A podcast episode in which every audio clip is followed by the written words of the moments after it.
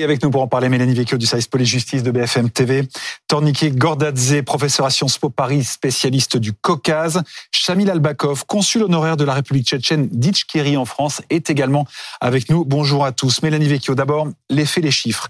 Plusieurs ressortissants nord-caucasiens ont récemment été impliqués dans des actes de terrorisme en France et c'est ce qui justifie cette attention particulière qui est demandée au préfet.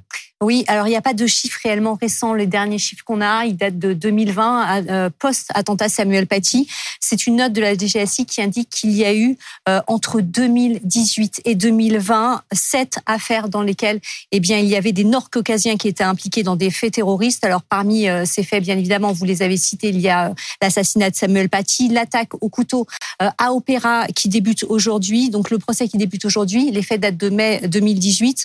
Euh, cette attaque, elle avait fait, on le rappelle, un mort. À cela, on ajoute évidemment l'assassinat du professeur euh, Darras, mais aussi il y a plusieurs projets d'attentats qui ont été euh, déjoués deux contre la communauté homosexuelle, c'était en 2018, un contre le Palais de l'Élysée, c'était aussi en 2019 là, et c'est le frère de l'assaillant d'Arras qui avait été impliqué dans cette affaire-là. Un autre projet très récent puisqu'il date de septembre, là, eh bien, il implique euh, trois mineurs, dont deux Tchétchènes de 16 ans. Eux avaient pour projet euh, de s'attaquer à une représentation diplomatique israélienne en Belgique. Bon, ce que dit aussi cette note de la DGSI que nous avons lue, euh, elle s'inquiète de cette nouvelle génération tchétchène du djihadisme. C'est-à-dire C'est alors il faut aussi préciser que cette note elle indique que la France c'est le seul pays européen à avoir subi des attaques terroristes menées euh, par des personnes originaires de, de Tchétchénie. Le point commun, vous le disiez Adeline, c'est le très jeune âge de ces, euh, de, ces, de ces personnes. La plupart sont nées en Russie, mais elles ont passé la majeure partie euh, de leur vie en France, à l'inverse de leurs aînés, ces jeunes qui ont été très vite inclus euh, dans le système scolaire français, qui parlent français, qui sont davantage intégrés socialement que leurs mmh. aînés, mais des jeunes qui développent au-delà du prisme anti-Russie un discours anti-français. Torniquet Gordadze, pourquoi, pourquoi la France est-elle plus affectés par ce phénomène que d'autres pays euh, bonjour. Euh, d'abord, je ne pense pas que la France soit particulièrement visée, qu'il y ait un intérêt particulier euh, contre la France. D'abord, la communauté tchétchène est plus représentée en France que dans d'autres pays européens. Ce pays a subi deux guerres dans les années 90 et dans les années 2000. Il au compte à peu à 250 000, 300 000 le nombre de Tchétchènes qui ont fui à la Tchétchénie et à la Russie et qui sont installés en Europe. Et 60 000 à peu près seraient euh, territoire français. Euh, comme euh, vous l'avez dit. Dornick et Gordadze, on a des problèmes de liaison avec vous. On va vous rappeler pour établir une liaison plus, plus nette dans, dans un instant. Mélanie Vecchio, on le disait, après l'attentat d'Arras, Gérald Darmanin a donné instruction au préfet de passer au peigne fin les, les fiches des radicalisés avec une attention particulière euh, aux ressortissants nord-caucasiens. Oui, on, on, en est où? Alors, cette consigne, elle a très vite débouché. On l'a vu la semaine dernière hein, sur ce qu'on appelle des visites domiciliaires. En fait, ce sont des perquisitions administratives. Le but, euh, c'est à la fois euh, de euh, cibler certains individus qui pourraient être expulsés, que ce soit des étrangers en situation régulière ou en situation irrégulière, notamment des fichiers S, toutes nationalités confondues. Vendredi, il y avait eu une quinzaine de visites domiciliaire, bien évidemment, c'est un chiffre évolutif parce que ces visites domiciliaires, ces perquisitions administratives, elles se poursuivent, elles vont se poursuivre les prochains jours. On sait que plusieurs expulsions ont déjà eu lieu et vont continuer. C'est le, le souhait du ministre de l'Intérieur, euh, Gérald Darmanin, qui pourrait communiquer euh, des chiffres euh, sous peu. Chamil euh, Albakov, euh, qu'on va retrouver également dans, dans un instant. Euh, il y a en tout cas, Mélanie Vecchio, beaucoup de beaucoup d'éléments qui ressortent dans ces, dans, dans ces affaires. Euh, on peut aussi penser au frère Tsarnaïev, c'était l'attentat de, le, le, marathon de, de, Boston il y, a, il y a quelques temps. Euh, cette vigilance qui est réclamée par le ministère de l'Intérieur au préfet, elle, elle s'exprime comment? Eh bien justement, cette vigilance, elle s'exprime par euh, euh, cette volonté à la fois du ministère de l'Intérieur d'expulser, et ça c'est une consigne très très très claire hein, du ministère de mmh. l'Intérieur d'expulser à la mmh. fois euh, ces ressortissants qui sont en situation régulière, mais aussi ces ressortissants qui ne le sont pas, qui sont en situation irrégulière, qui se trouvent actuellement par exemple dans des mmh. centres de rétention administrative, qui sont en détention provisoire.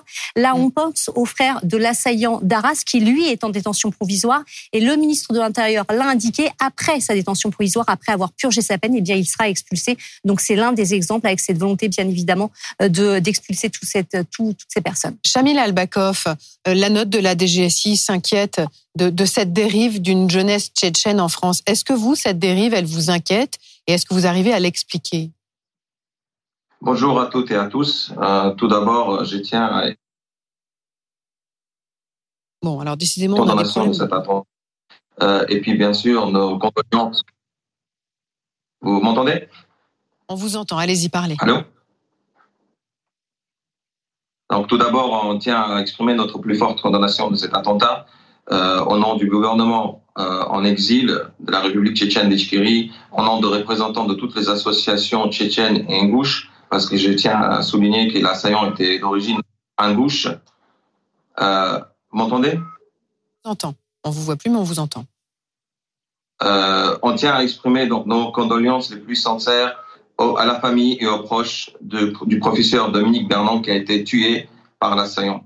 Euh, nous exprimons notre soutien et notre solidarité avec euh, la nation française et euh, nous, nous, nous, condamnons tout terrorisme et toute radicalisation et toute forme d'extrémisme et nous faisons tout pour contrer ces idées. Depuis notre présence en France, nous faisons tout pour nous organiser, pour nous structurer, pour travailler avec nos jeunes, pour leur expliquer que la loi de la République doit être respectée que l'État français et le peuple français nous ont soutenus, nous ont apporté leur aide et, notre, et, leur soutien au moment le plus difficile de notre histoire, quand la Russie mm. a commis euh, deux agressions contre notre peuple et a, instauré un régime de dictature qui continue à, à persécuter et poursuivre. Ça vient d'où, Chamil Albakov Ça vient d'où? Pardon de vous interrompre, mais ça vient d'où ce, ce, sentiment anti-France que, que, qui est pointé du doigt par, par le ministre, par les autorités, qui semble être une réalité?